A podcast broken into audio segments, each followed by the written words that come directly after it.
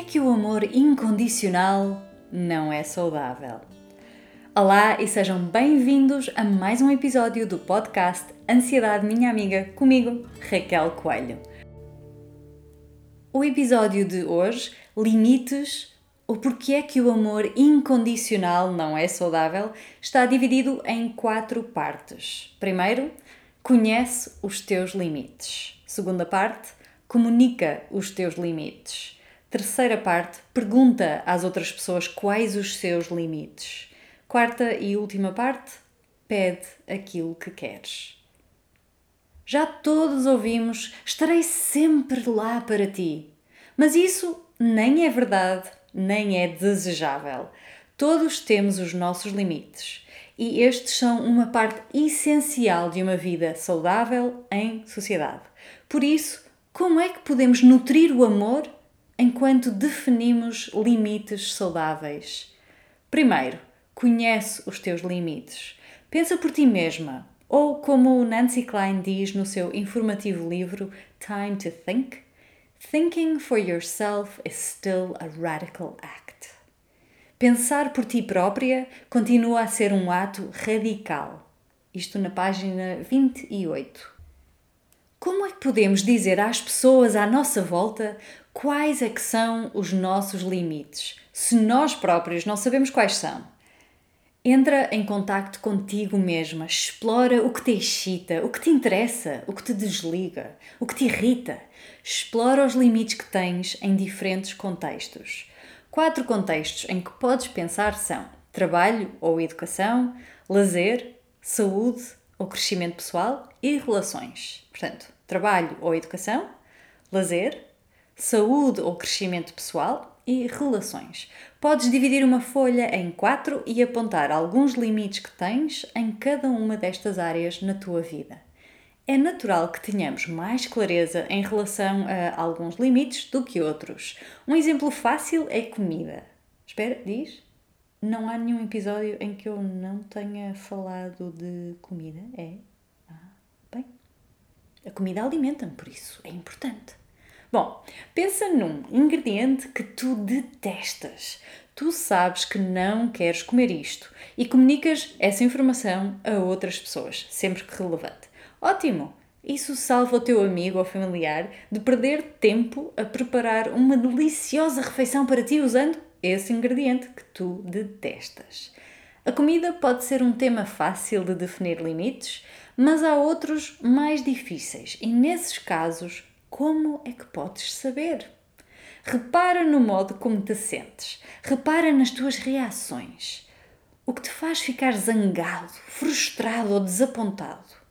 Esses sentimentos são excelentes indicadores de que um limite foi ultrapassado.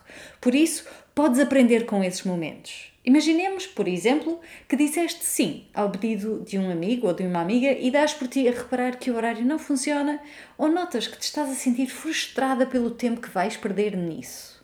Respira fundo e da próxima vez que alguém te pedir ajuda, diz: Obrigada por confiares em mim, deixa-me ver e depois digo-te qualquer coisa.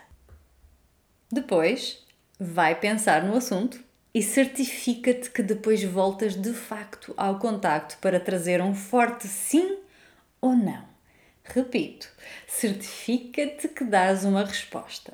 Se tendes a agradar às pessoas que te rodeiam, é possível que queiras evitar entregar um não e decidas evitar aquela pessoa. Por isso, luta contra essa tentação. Vai ter com a pessoa e entrega-lhe um não, sem medos. Os teus amigos merecem saber se podes ou não fazer aquele favor. E dizer não não te torna menos amável. Por isso, lembra-te de prestar atenção às sensações menos agradáveis da tua alma e escutar o que te querem dizer, em vez de as enxutares imediatamente.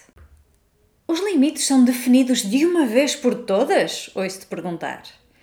Não. De modo nenhum.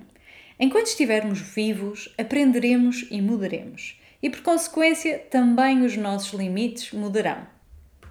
Tal como em qualquer outro aspecto da tua vida, lembra-te de revisitar e reavaliar os teus limites. Por exemplo, Quando és mais novo, é possível que aceites qualquer emprego, porque tens curiosidade, porque não tens uma lista de competências enorme e queres aproveitar ao máximo o tempo.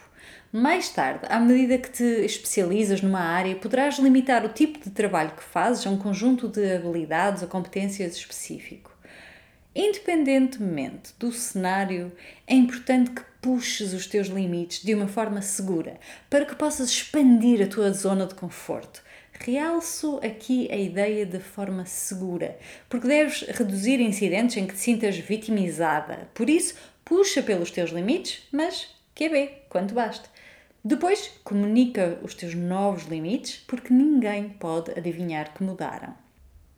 Segunda parte, comunica os teus limites. Se é para mim evidente que todos temos limites e que precisamos de os perceber e definir, estes são flexíveis e variam não só de pessoa para pessoa, mas também de momento para momento na mesma pessoa. Assim, é essencial manter abertos os canais de comunicação, mesmo que seja para temporariamente fechar um canal de comunicação. O que é que quero dizer com isto? Imaginemos que tiveste um longo e cansativo dia. E no caminho para casa já estás a sonhar com os 10 minutos de silêncio com chávena de café na mão, a olhar janela fora, em paz. O teu parceiro, a tua filha, os teus parceiros de casa não podem adivinhar que esse é o caso e podem estar entusiasmados por partilhar contigo algo de excitante que lhes aconteceu hoje ou algo frustrante. Por isso, assim que entras porta dentro, lançam-se a ti numa infindável linha de pensamentos falados. É impossível que se os escutes, que os escutes bem. Contudo, é bem possível que por gentileza e amor tu os escutes, mas é impossível que sejas verdadeiramente um bom ouvido. Poderás, sem querer, acelerá-los, calá-los ou até fazer um comentário menos bondoso. Tudo porque querias fazer a coisa socialmente considerada certa e escutar quando alguém te queria falar. Contudo, existe uma outra opção que passa por comunicares algo como: Eu amo-te e eu quero ouvir com toda a atenção o que tu queres partilhar, mas neste momento eu preciso mesmo é de uns minutos de silêncio e de beber um café. Podemos falar mais tarde. Mais tarde, quando estiveres pronta, conseguirás ouvir melhor. Serás capaz de estar inteiramente presente, de reparar nos detalhes do que está a ser dito, não só em palavras, mas também em gestos. Serás melhor capaz de fazer perguntas para ajudar a outra pessoa a refletir no que sente. Algumas perguntas que podem trazer reflexões e respostas mais profundas são: que mais? É que isso te fez sentir? Conta-me mais. Se queres pensar mais sobre frontalidade empática, escuta o episódio de abril de 2020. Abril de 2020 tens lá um episódio sobre frontalidade empática. E isto traz-nos à terceira parte. Pergunta às outras pessoas quais os seus limites. Nunca presumas, pergunta sempre. E depois de perguntar, escuta com atenção. A Nancy Klein diz, e passo a citar: Atenção! Este calibre de escutar incendeia a mente humana. A qualidade da tua atenção determina a qualidade do pensamento da outra pessoa. Página 36. Por isso, certifica-te que fazes perguntas sobre os limites das pessoas, sobretudo quando pensas que talvez elas não estejam conscientes dos mesmos, que talvez elas estejam a querer demonstrar o seu amor de uma forma codependente. No meu entusiasmo, eu por vezes atiro palavras às pessoas, porque a minha boca parece funcionar mais rapidamente que o meu cérebro. Mas isto é perigoso. É perigoso porque posso acabar por prometer coisas que não quero verdadeiramente fazer ou que não posso fazer. Recentemente, o meu irmão teve trabalho de última hora em Lisboa e perguntou se podia ficar aqui no nosso palácio sem antes ver disponibilidades com o meu marido, sem olhar para o calendário, eu respondi para ti sempre. E ele, que é uma alma sábia, disse qualquer coisa como: Nunca presumir, vocês podiam já ter aí pessoal. O que na verdade acontece. Sabem o que é que me fez dizer que sim sem pensar? A criança interior, que está sempre à procura de provas de amor e que as quer dar também a toda hora. Vale a pena repararmos quando é que a nossa criança interior está à procura de provas de amor e é importante também assegurar-lhe que é amada, quer diga sim ou não. Por isso, se tu fizeste um pedido a alguém, eles te deram um sim imediatamente, encoraja-os a pensarem melhor antes de responderem. Eu sei que isto não é o que dizem as estratégias de marketing, mas a minha lógica é esta. Se uma ideia é boa hoje, ela vai continuar a ser uma boa ideia amanhã, ou depois de pensarmos nela um pouco. Recapitulemos. Até aqui exploramos os nossos próprios limites, comunicamos os nossos limites e agora estamos a perguntar às nossas pessoas quais são os seus limites. Isto não será necessário para toda a gente, porque há quem intuitivamente tenha consciência dos seus limites e que só te dirão sim se funcionar para eles. Por isso, sabes que quando te disserem que sim, é um sim inteiro. Mas para pessoas que querem agradar, pessoas cuja criança interior tem medo de não ser amada, é útil perguntar-lhes quais os seus limites e convidá-los a verem se aquele sim funciona mesmo para eles. Mostra-lhes que ainda os vais amar, mesmo que aquele pedido não funcione e eles te digam que não. Saber o que não funciona para ti também te vai ajudar a entender o que funciona para ti e do que é que precisas. Mas mais uma vez, as outras pessoas não podem adivinhar as tuas necessidades, os teus limites, nem o que tu queres. Daí a importância de comunicares os teus limites. Igualmente importante é pedires aquilo que queres. Isto traz-nos ao último ponto deste episódio. Pede aquilo que queres. Muitos de nós crescemos em lares onde queríamos agradar, lares onde sentíamos que precisávamos de ser um lindo menino ou uma linda menina para sermos amados. Isto não reflete necessariamente nada na qualidade do trabalho que os teus pais fizeram em termos de parentalidade, nada disso.